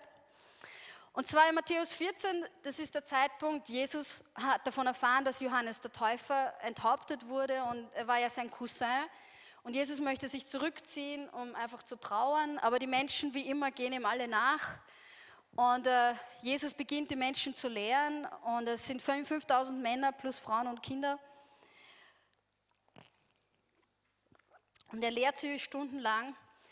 Und äh, letztendlich wird es Abend und Jesus sagt zu den Jüngern, na geht schon einmal, nehmt so das Boot und fahrt zurück ans andere Ufer, ich komme dann nach. Und er sagt, ich werde die entlassen, die, äh, diese Menschen. Und, und er macht das und zieht sich dann zurück, um noch zu beten und, und dann doch noch Zeit mit seinem Vater zu bekommen. Das ist natürlich die Geschichte, die jeder kennt. Das ist der Zeitpunkt, wo, wo, wo die Fische und das Brot vermehrt worden sind und all diese Menschen haben gegessen. Also ein großes Wunder ist entstanden. Und äh, kann man viel auch darüber reden, aber das mache ich jetzt nicht. Und Jesus schickt die Jünger eben wieder zurück ans andere Ufer und ein Sturm kommt auf. Wir kennen die Geschichte alle. Das Interessante ist, dass es nicht das erste Mal ist, dass die Jünger im Sturm auf dem See Genezareth sind. Und zwar nur ein paar Kapitel vorher sind sie in einer ähnlichen Situation in Matthäus 8. Äh, der einzige Unterschied ist, in Matthäus 8 sind sie, sind sie in diesem Sturm und Jesus schläft im Boot bei ihnen. Ihr könnt sich alle erinnern. Die Jünger haben Angst, dass sie ertrinken und Jesus schläft im Boot bei ihnen. Also ich hoffe, dass wir im, im Himmel mal ein Video sehen können, wie das alles wirklich war. Weil ich, ich weiß nicht, ich kann mir nicht vorstellen, wie man bei so einem Sturm, Sturm im Boot schlafen kann. Ich glaube, Jesus kann jede Situation schlafen, anders als wir. Aber man darf auch nicht vergessen, dass ja eine, einige der Jünger alle Fischer waren. Also es ist ja nicht so, dass die zum ersten Mal im Boot waren, sofort Angst haben, wenn ein paar Wellen kommen. Der Paul zum Beispiel war noch nie in einem Boot und ich habe ihn zweimal schon nach Amerika mitgenommen und er hat die Möglichkeit gehabt, in einem Boot zu fahren. Das war so ein Traum von ihm. Und dann sind wir im Boot gefahren und da jede Bewegung und sagt, ah und ah. Und dann hat man ihm das Steuer gegeben, es war ein Motorboot. Und dann ist er immer schneller und schneller geworden, bis wir gesagt haben, okay, das reicht schon jetzt. Das reicht, du bist genug gefahren.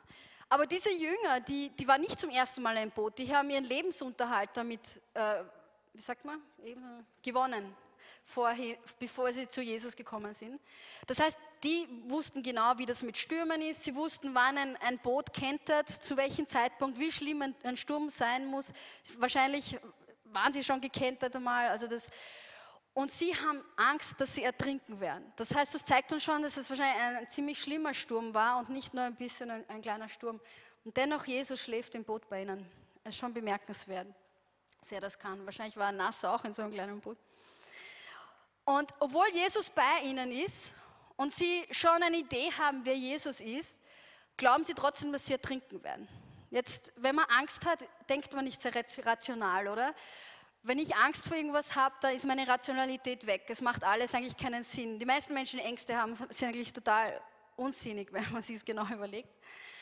Und äh, sie glauben, sie ertrinken und denken nicht dran, dass ja Jesus der Sohn Gottes ist. Oder ich glaube, soweit sie das halt schon verstanden haben. Und dass wahrscheinlich nicht Jesus ertrinken wird. Er hat noch anderes, andere Dinge zu tun.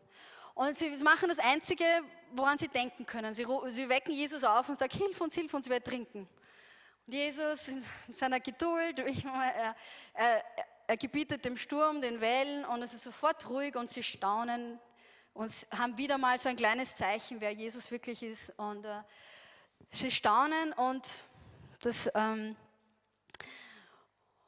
und ich denke, Jesus zu dem Zeitpunkt hat, hat, hat, ihn, hat sie gelehrt. Ich denke, alles, was Jesus gemacht hat, war, sie zu lernen und vorzubereiten, wenn er mal nicht bei ihnen sein wird. Ich versuche das ja in Mali auch, da, durch dass der Paul und die Kinder halt bei mir leben rund um die Uhr. Es ist schon der beste Weg, um, um jemandem etwas weiterzugeben. Weil man sich in Situationen findet, die man vielleicht sonst nicht, in denen man sich sonst äh, nicht finden würde, wenn man nicht gemeinsam leben würde. Und es natürlich auch viele Herausforderungen, wenn man zusammenlebt. Und äh, ich bin so dankbar, dass, dass, dass Gott mir den Paul geschenkt hat, weil ohne ihn habe es eben wieder gesagt, könnte ich nicht machen, was ich mache. Ich könnte nicht wegfahren, wenn er nicht dort wäre. Und er ist jetzt das 23, er wird jetzt, na wird er 3, 88 ist er geboren. Das heißt, er wird 24, wird er jetzt im Mai. Und äh, er ist mit 17 schon zu uns gekommen und hat sich da bekehrt und hat dann die Bibelschule gemacht. Und, und er ist so gewachsen im Laufe der Zeit. Und eigentlich wie niemand anderer. Und das sicher auch dadurch, dass er im katholischen Hintergrund ist, nicht muslimischen Hintergrund, das macht sehr, sehr viel aus in Mali. Aber ich bin so dankbar, dass er da ist und dass ich mich auf ihn verlassen kann. Und, und, die Jünger hatten das Privileg, drei Jahre lang mit Jesus gemeinsam zu leben und so viel zu lernen. Und jede Kleinigkeit, die, die, die vorgekommen ist, war eine, eine, eine Chance für sie, etwas zu lernen. Und ich denke, an dem Tag hat Jesus ihnen auch etwas beigebracht.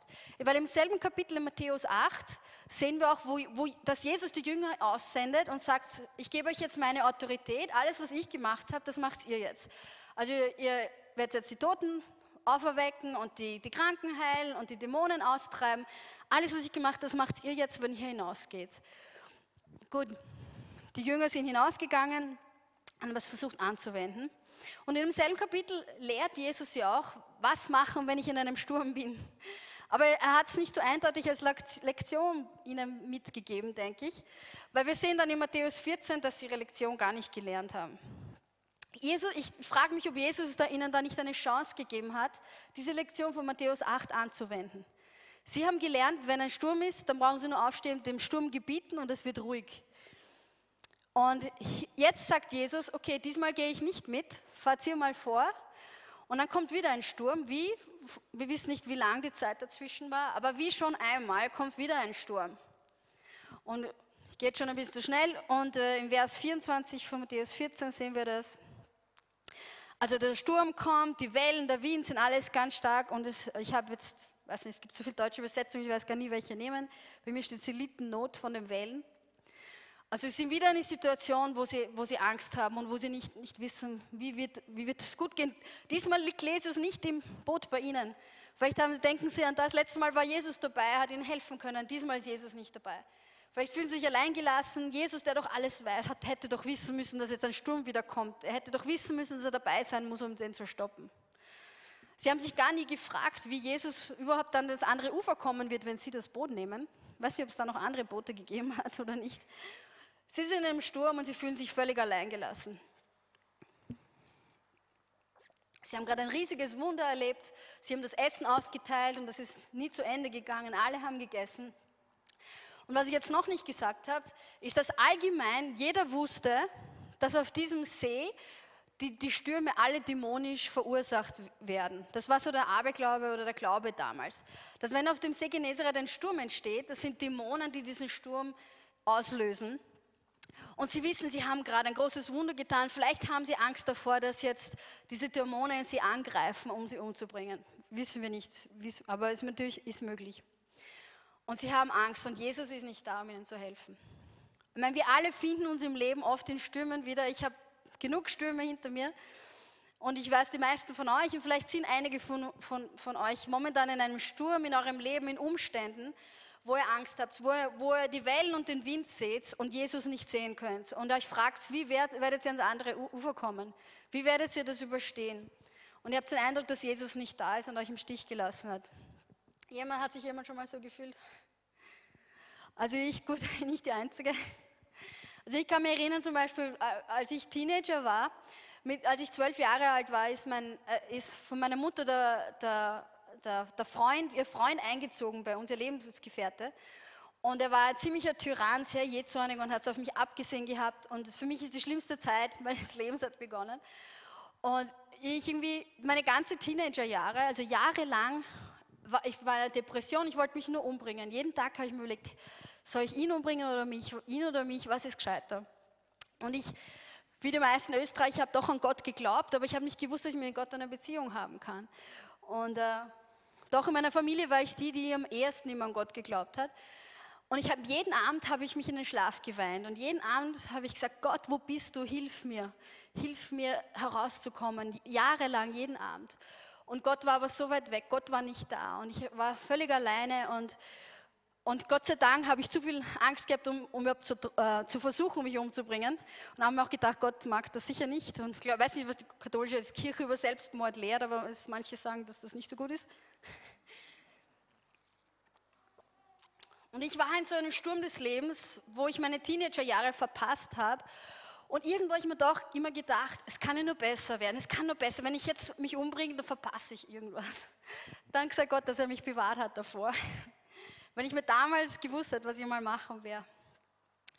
Aber Gott hat mir Jahre später dann gezeigt, dass Jesus sehr wohl im Boot bei mir war und dass er neben mir war und, und neben mir gesessen ist und dass er mich bewahrt hat. Oft wissen wir gar nicht, wovor Gott uns eigentlich bewahrt auch. Wir wissen nur, was passiert, aber wir wissen nicht, was nicht passiert ist, weil Gott eingegriffen hat. Und ich habe gesehen, wie Jesus mit mir geweint hat und, und da war. Und er hat ja auch meine Gebete beantwortet, nur halt viel später, als ich es mir gern gewünscht hätte damals. Aber Gott ist, Jesus ist immer dabei, auch wenn wir nicht sehen, wenn wir glauben, er ist nicht im Boot bei uns. Er ist bei uns und er lässt uns nie im Stich. Und, äh, und wir wissen ja auch von Römer 8, 28, 29, dass uns alles zum Besten dient, was passiert.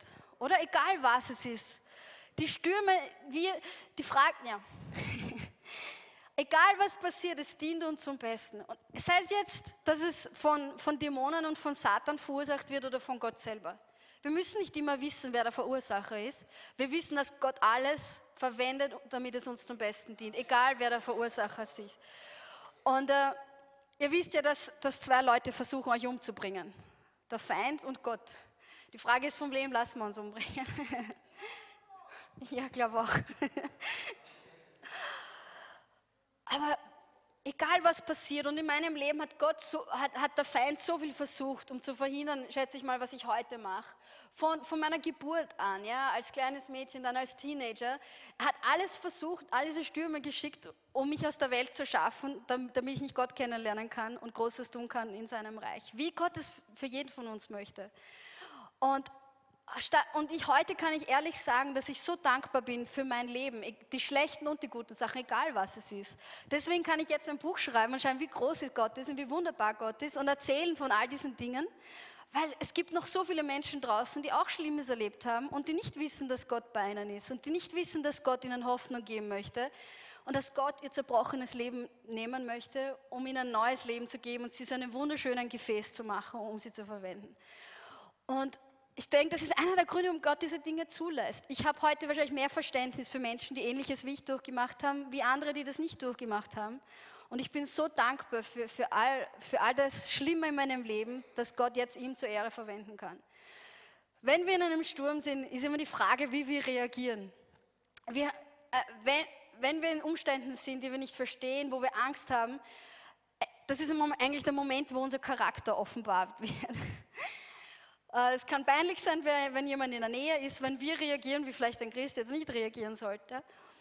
Aber wir wissen, dass die schweren Zeiten auch Zeiten sind, die unseren Charakter formen, uns zeigen und einen Spiegel vorhalten, wo sind wir in unserem Leben. Weil was sagt Gott? Gott sagt, dass er uns von Herrlichkeit zu Herrlichkeit immer mehr seinem Sohn Jesus ähnlich macht. Und äh, wenn unser Leben immer super gut und wunderbar wäre, würden wir erstens sehr bequem werden und bald keine Dankbarkeit mehr kennen und wie ein verwöhntes Kind eigentlich werden. Ich habe jetzt meine beiden Neffen wieder gesehen, die sind, der eine ist gerade vier geworden, der andere ist eineinhalb. Und mein Bruder verwöhnt die, die beiden extrem. Also ich bin sehr beunruhigt, wie die mal werden, wenn die älter werden. Mein Bruder, also seine Frau ist die harte, aber mein Bruder, die, der gibt, gibt ihnen alles, also sie kriegen alles. Und der eineinhalbjährige kann ein Wort und das ist Papa. Das einzige Wort, alles ist Papa, Papa, Papa. Der braucht nur eine Minute rausgehen und die schon, der Papa, wo ist der Papa. Wenn wir immer alles bekommen, alles super gut ist, kennen wir keine Dankbarkeit mehr und dann können wir in schwierigen Situationen nicht damit umgehen und wir werden ein verwöhntes Kind, wie die zwei leider noch sind. Und die Tante kennen sie fast gar nicht, das ist leider. Und Gott, was sagt Gott? Er züchtigt seine Kinder, er diszipliniert seine Kinder, er liebt uns zu sehr, uns zu lassen, so wie wir sind.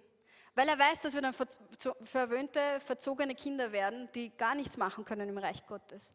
Gott liebt uns zu sehr, uns zu lassen, so wie wir sind. Er arbeitet an uns. Er ist derjenige, der uns zumindest die Stürme zulässt, wenn er uns nicht sogar hineinstellt, weil er im Sturm an uns arbeiten kann, weil er uns formen kann, uns und so machen, mehr wie seinen Sohn machen kann. Und es liegt an uns, wie wir dann reagieren im Sturm. Ja, schreien, warum hast du mich verlassen, warum lässt du das zu? Oder sagen wir, danke, dass du bei mir bist in dieser, in dieser Situation und dass du es verwenden wirst, dir zur Ehre. Und wenn wir es nicht das erste Mal lernen, dann wird uns nochmal in den Sturm stellen, bis wir es gelernt haben. Auch wenn es nicht so lustig ist. Wer mag schon das Feuer? Wer ist schon gern im Ofen und hat gern das Feuer Gottes? Keiner. Aber Gott möchte uns, schön, möchte uns schön machen, uns vorbereiten, all die Unreinheiten herausbrennen, das tut nur mal weh. Er möchte uns auf den Altar legen und er will uns umbringen. Ja, ist leider traurig, aber oder gut, aber Gott arbeitet an uns, Gott sei Dank, und, und die Stürme des Lebens sind dazu absolut notwendig. Die Jünger haben hier eine Chance, das Gelernte anzuwenden. Sie hätten jetzt in dem Moment denken können, okay, was hat Jesus letztes Mal gemacht? Wir haben ihn aufgeweckt und dann hat er dem Sturm geboten, und alles war ruhig. was hat dann Jesus gesagt? Ich gebe euch die Autorität, dasselbe zu machen wie ich. Macht alles, was ich mache. Okay, wenn Jesus das gesagt hat, dann stehen wir jetzt auf und gebieten den Sturm und der Wellen. Haben sie so reagiert? Nein, sie haben auch ein bisschen länger gebraucht, die Lektion zu lernen. Wir sehen leider keine dritte Geschichte in den Evangelien, wo nochmal ein Sturm war. Es wäre interessant zu sehen, ob sie da so reagiert hätten. Aber zu dem Zeitpunkt haben sie ihre Lektion nicht gelernt. Ich weiß nicht, ob Jesus jetzt auf dem Hügel da sitzt, wo er betet und beobachtet die Situation. Also wahrscheinlich in der Finsternis im Sturm sieht man so und so nichts. Aber Jesus weiß sicher, was los ist. Und denkt sich wahrscheinlich, ja, haben sie schon wieder nicht gelernt, die Lektion. Aber ich finde es so wunderbar, dass unser Gott so geduldig ist mit uns, dass er nicht verlangt, dass wir alles sofort kapieren und sofort verstehen. Und er ist nicht so ein strenger äh, strenger, was soll ich sagen, so ein strenger alter Mann im Himmel mit seinem Stab und der, der was weiß ich, er ist ein guter, liebender Vater, der so viel Geduld hat, so viel mehr als wir haben. Ich wünschte, ich hätte mehr Geduld manchmal mit Leuten, gerade mit unseren Kindern, die auch ihre Lektionen nicht so leicht lernen. Aber Gott hat so viel Geduld, er liebt uns so sehr und, und er lässt uns nicht im Stich. Ja, manche Menschen können sagen, wenn es nicht, du musst schon selber drauf kommen, was du jetzt machen sollst. Ich habe es dir ja schon gezeigt, oder? Ich habe das schon mal gehört jedenfalls. Aber Jesus lässt sie nicht im Stich. Und die, kind, äh, die Kinder, sage ich jetzt schon, die Jünger sind in dem Boot und sie schreien vielleicht nach Jesus. Sie schreien, Gott, hilf uns, wir ertrinken. Die haben Angst davor zu sterben. Sie glauben, dass die Dämonen sie schon umringen. Und was passiert als nächster? Jesus kommt auf sie zu in dem Sturm. Jetzt muss man sich vorstellen, es ist finster, es sind die Wellen, es ist, ist der Regen, der Sturm. Viel sehen du nur nicht. Und sie sehen nur eine Gestalt, die auf sie zugeht. Jetzt glauben Sie wahrscheinlich, dass Satan höchstpersönlich kommen ist, sie abzufertigen endgültig. Mein Werk geht schon im Wasser auf sie zu, im Finster. Also sie schreien vor Angst, ein Gespenst. Sie sind am Ende. Sie glauben, sie haben nach Gott geschrien, dass er ihnen hilft und stattdessen kommt Satan, sie abzufertigen. Sie sind enttäuscht, sie sind am Ende, sie glauben, es ist das Ende. Oft ist es ja eigentlich bei uns auch so. Wir schreien nach Gott in unserem Sturm, hilf uns, wir wissen nicht mehr weiter, Job verloren, weiß nicht, wo du, wovon du morgen essen wirst und so weiter. Und es passiert irgendwas und wir glauben, das ist jetzt das e-, komplette Ende. Satan ist der, der jetzt uns ganz fertig machen wird.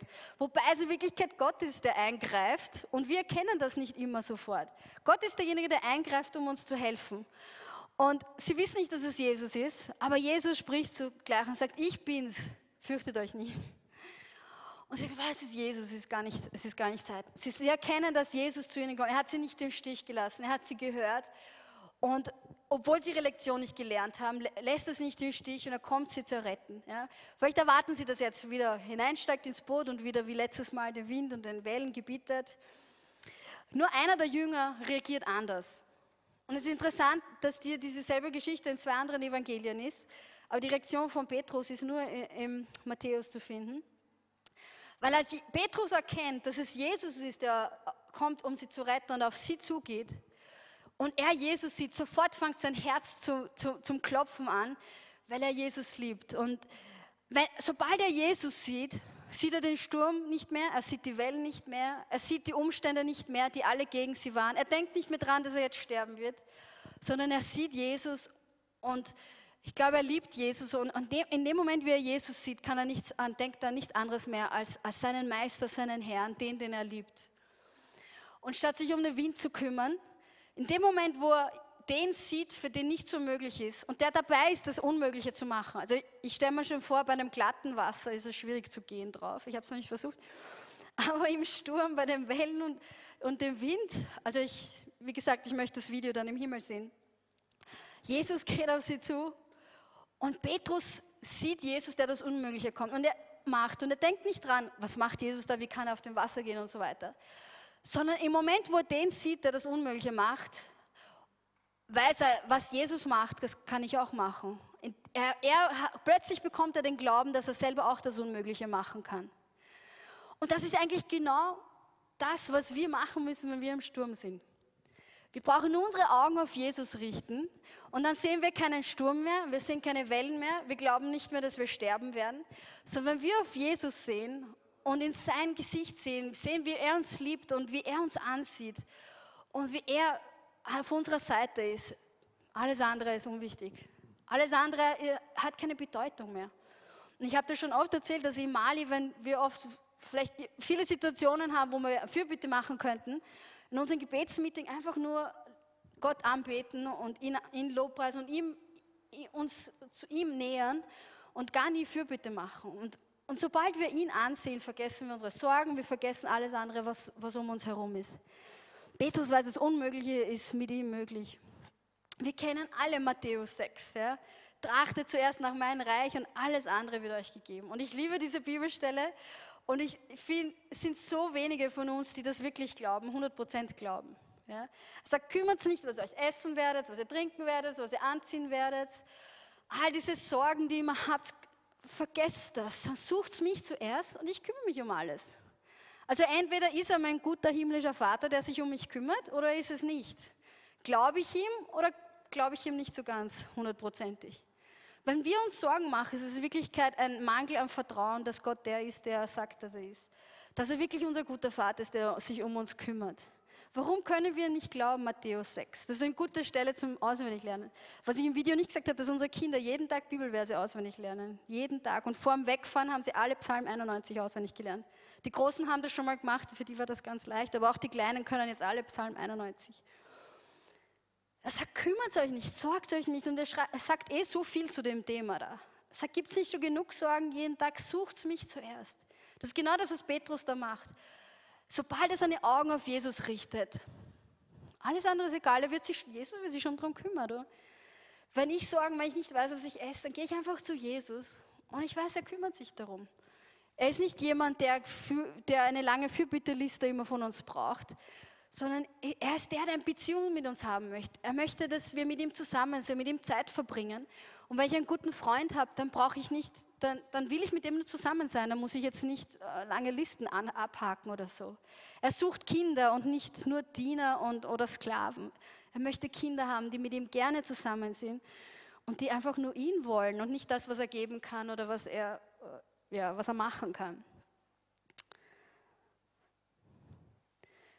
Petrus sieht den, der das Unmögliche macht. Und er liebt Jesus so sehr. Er weiß, was er kann, kann ich auch. Und, er, und er, er möchte jetzt auf dem Wasser gehen, so wie Jesus. Also ich weiß nicht, ob ich so reagiert hätte in dem Moment. Aber er denkt gar nicht nach. Er sieht einfach nur Jesus und er möchte nur zu Jesus kommen. Egal, ob da jetzt Wellen und Wasser zwischen ihm und Jesus sind. Alles, was er will, ist auf Jesus zugehen. Egal wie die Situation. Und weil Jesus machen kann, weiß er, er kann es auch. Und er sagt, lass mich zu dir kommen.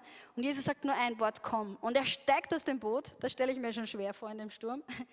Er steigt aus dem Boot und ich wünschte, wir könnten die Gesichter der anderen Jünger sehen, was die sich gedacht haben. Er steigt auf den Boot und er geht auf Jesus zu. Er möchte nur zu dem hin, den er liebt. Und er geht auf ihn zu. Und dann macht er den Fehler, den wir immer machen. Er schaut weg von Jesus. Auf einmal schaut er auf die Wellen, auf einmal schaut er auf den Wind. Auf einmal erinnert sich, na warte mal, wir sind ja in einem Sturm und wir sind dabei zu ertrinken. Und jetzt gehe ich auf einem Wasser, das ist nicht möglich. Und auf einmal wird er sich dessen bewusst der Umstände. Und sobald er nicht mehr auf Jesus sieht, ist es vorbei. Er fängt zum Sinken an. Wenn wir Jesus nicht mehr sehen dann, und nur die Stürme in unserem Leben sehen, dann werden wir wieder zu sinken anfangen. Aber sobald wir unsere Augen auf Jesus richten, sinken wir nicht in den Stürmen, sondern wir tun das Unmögliche und können auf Wasser gehen. Und Jesus lässt ihn nicht ertrinken. Jesus könnte sagen, ach, kein Glauben und warum handelst du wieder so? Nein, er, er, ich glaube, er hat es geliebt, dass der Petrus aus dem Boot hinausgestiegen ist. Und er war so stolz auf ihn, dass er das gemacht hat. Aber er, natürlich hilft er ihm, er rettet ihn und hilft ihm ins Boot hinein. Und, äh, und der Sturm hört sofort auf. Diesmal hat er gar nicht gebieten müssen. Er ist einfach ins Boot hineingegangen und der Sturm war vorbei. Sie haben ihre Lektion nicht gelernt vom ersten Mal. Der dritte Durchgang ist sicher noch gekommen. Aber Petrus hat die Gelegenheit gehabt, gehabt zu zeigen, wie sehr Jesus liebt und wie er Vertrauen hat in, in Jesus. Wir sehen in der Bibel so viele Versprechungen, dass Gott in, uns, in den Stürmen uns nicht allein lässt. Wir kennen alle Jesaja 43. Wenn du durchs Wasser gehst, bin ich bei dir. Wenn du durch die Ströme gehst, dann wirst du nicht ertrinken. Du durchs Feuer gehst, wirst du nicht versenkt werden. Egal wie schlimm der Sturm ist, Jesus ist da und nichts wird uns passieren. Im Gegenteil, er wird den Sturm verwenden, um Gutes in unserem Leben hervorzubringen. Jesus ist überall, egal wie finster es ist, Psalm 139. Und die Finsternis ist nicht finster für Gott. Egal wo wir sind, ob es Timbuktu ist, das ja als Ende der Welt gilt, wo ich vor ein paar Jahren war, egal wo wir sind, egal wann wir sind, Gott ist immer da. Vielleicht ist es für manche auch eine schlechte Neuigkeit. Aber Jesus hat versprochen, ich bin bei euch. Bis ans Ende der Welt, bis ans Ende der Zeit bin ich bei euch. Und ich bin ein guter Vater, sagt Gott, der sich um seine Kinder kümmert. Schaut euch die Vögel an. Sie sind versorgt. Seid ihr nicht so viel mehr wert? So viel, dass, ich, dass, dass er jeden Einzel, dass er weiß, wie viele Haare du am Kopf hast. Gott, ihr seid so wichtig für Gott und er möchte sich um euch kümmern. Er möchte, dass ihr eure Augen auf ihn richtet, egal wie schlimm die Stürme sind. Und dass ihr ihm vertraut. Dass ihr ihm vertraut, dass er um euch, sich um euch kümmern. Und am Psalm 46 sagt, wir fürchten uns nicht. Wenn auch die Erde umgekehrt wird und die Berge ins Meer sinken, wenn das Wasser wütet und schäumt und die Berge zittern, so, so fürchte ich mich nicht. Und dann später steht, sei still und erkenne, dass ich Gott bin. Wenn die Stürme um dich herum wüten, dann ist das Beste, was du machen kannst, still zu werden, deine Augen auf dich zu richten. Und die Sorgen werden weg sein. In seiner Gegenwart ist Fülle an Freude, Frieden. In seiner Gegenwart ist alles, was wir brauchen. Und er hat versprochen, er kümmert sich um alles andere, egal was es ist. Ich habe jetzt in dieser Zeit in Mali nicht, nie, wirklich eine, nie, nie wirklich Angst gehabt, muss ich zugeben. Gut, ich bin jetzt so weit schon, egal was passiert in meinem Leben, ich denke mir, das wird mal eine super Geschichte werden.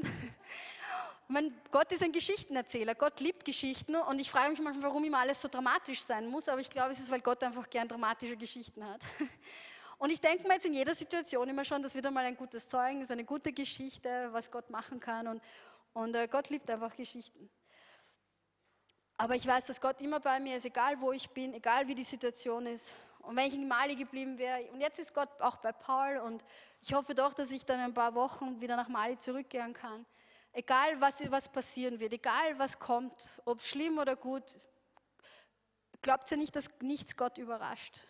Ich glaube nicht, dass, dass man Gott überrascht sein kann von der Situation und nicht weiß, was er als nächstes macht. Gott weiß immer, was passiert.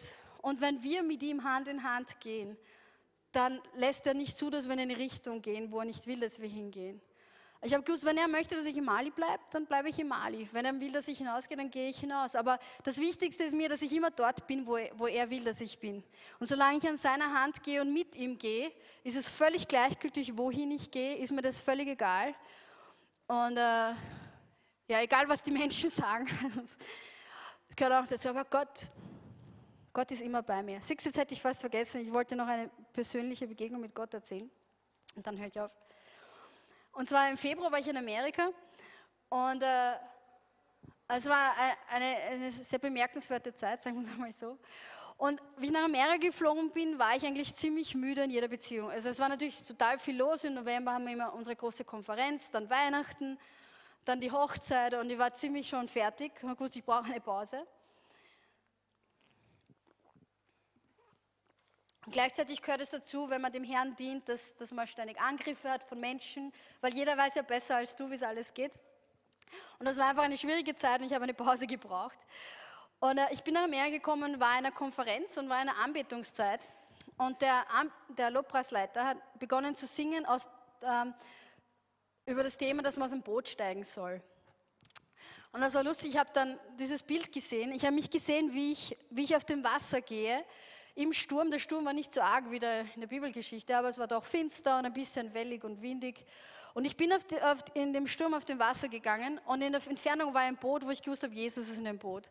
Und während ich auf dem Wasser gegangen bin, waren links und rechts von mir Boote und in den, Boote, in den Booten sind Menschen gesessen, die auf mich so geschlagen haben mit ihren Fäusten, während ich weiter auf dem Wasser einfach gegangen bin. Also Schlag nach Schlag von links und von rechts gekommen. Und, das war, äh, und ich habe mir gedacht, das ist so ein gutes Bild davon, wie ich mich gerade fühle. Dass ich gerade Monate dieses Geschlagenwerdens äh, hinter mir habe und aber einfach weitergehe auf dem Wasser. Und dann eine Woche später hat Gott dieses Bild fortgesetzt. Und ich bin äh, an einem Boot angekommen, wo Jesus drinnen war und hab, bin dann in das Boot hineingestiegen und habe mich hingesetzt.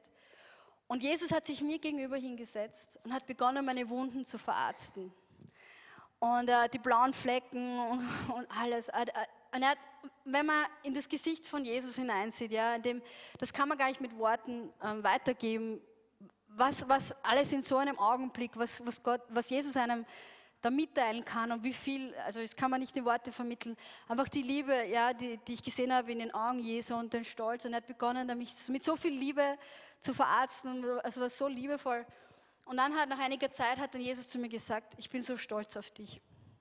Und das war ein Zeitpunkt, wo ich den Eindruck gehabt habe, dass ich gar nichts richtig machen kann, weil egal was ich mache, es ist nie gut genug und es, es wird immer, also ist, die Leute sind nie zufrieden. Ich habe mich schon gefragt, gibt es irgendwas, was ich richtig machen kann? Und ich kenne so viele Leute, die das besser machen können als ich. Und, äh, und Jesus hat gesagt, ich bin stolz auf dich ich bin stolz auf, und hat gewusst, in dem einen Satz war für mich so viel drinnen, dass er stolz auf mich ist, wie ich da weiter auf Wasser gegangen bin, obwohl diese Schläge gekommen sind und wie ich mit diesen Situationen umgegangen bin. Und, äh, und Jesus hat dann noch andere Dinge gesagt, die ihm da viel bedeutet haben. Und es war so eine Zeit des, des Heilens, ist natürlich klar. Ich bin zurück nach Mali gegangen und habe mich wie ein neuer Mensch wieder gefühlt. Und, aber Jesus möchte, dass jeder Einzelne von uns wenn wir durch diesen Sturm gehen, ins Boot steigen mit ihm, dass er uns verarzten kann. Wir können uns nicht leisten, mit unseren Verwundungen weiterzumachen im Leben. Er möchte uns, er möchte unsere Wunden heilen, sei es körperlich oder sei es psychisch, emotionell, egal was es ist. Wisst ihr, in seinen Händen ist ein Loch jetzt, weil er den Preis schon dafür bezahlt hat. Ja, er hat mich verarztet und ich habe sein Loch sehen können, weil er ist ans Kreuz gegangen, damit ich wieder gesund sein kann sei es körperlich, sei es von emotionalen Wunden. Und heute kann Gott, kann Jesus, jeder Einzelne, für jeden Einzelnen von euch, die Wunden heilen und diese Dinge wegnehmen, weil er schon den Preis bezahlt hat. Ja, ob du jetzt Jesus kennst oder nicht, vielleicht gibt es Leute hier, die, die Jesus nicht kennen. Herr, dieses Loch ist für dich, damit du ein Leben in Fülle haben kannst und durch diese Stürme überhaupt siegreich gehen kannst. Und damit du morgen wirklich in den Himmel kommst und bei ihm sein kannst für alle Ewigkeit. Ach, er, ich weiß nicht, wie er das überhaupt aushält, wenn er sich die Welt ansieht und all diese Menschen, die nicht wissen, was er für sie getan hat. Ich weiß nicht, wie er das macht. Weil er liebt jeden einzelnen Menschen so viel mehr, als wir das machen können und möchte, dass jeder ihn kennt. Und gleichzeitig hält er sich zurück, weil es ist nicht seine Aufgabe, dass er sich offenbart, jeden einzelnen Menschen. Aber er möchte, dass jeder sieht, was er für sie, für, für sie getan hat. Damit, dass er mit jedem dieses neue Leben geben kann, was er versprochen hat. Ein Leben in Fülle. Ich habe früher nicht gewusst, was Freude ist. Ich habe mich mit 20 bekehrt und nachdem ich ja meine ganzen Teenagerjahre depressiv war, ich habe keine Ahnung gehabt, was wirklich Freude ist und was Lachen ist. Und, und ich habe jahrelang gebetet als Christ, Gott zeig mir, was Freude ist. Offenbar mir das, bis er mich dann freigesetzt hat. Ich habe mir nie vorstellen können vorher, dass es so ein Leben überhaupt möglich ist, wie Gott es mir gegeben hat. Dass man so viel Freude und Frieden haben kann und immer siegreich sein kann, egal was die Welt einem zuwirft und egal wo man sich befindet, dass man nie alleine sein muss, sondern dass immer Jesus da ist und einen durchträgt und bei einem ist und alles dann verwendet ihm zur Ehre. Das ist ja eigentlich, wenn man sich das überlegt, schon unglaublich. Gott möchte, dass jeder Einzelne kennt. Und wenn du heute da bist und das noch nicht für dich angenommen hast, dann mach das heute. Komm nachher nach vorher, wenn, vorne, wenn alle vorkommen und sag, dass du auch Jesus kennen möchtest.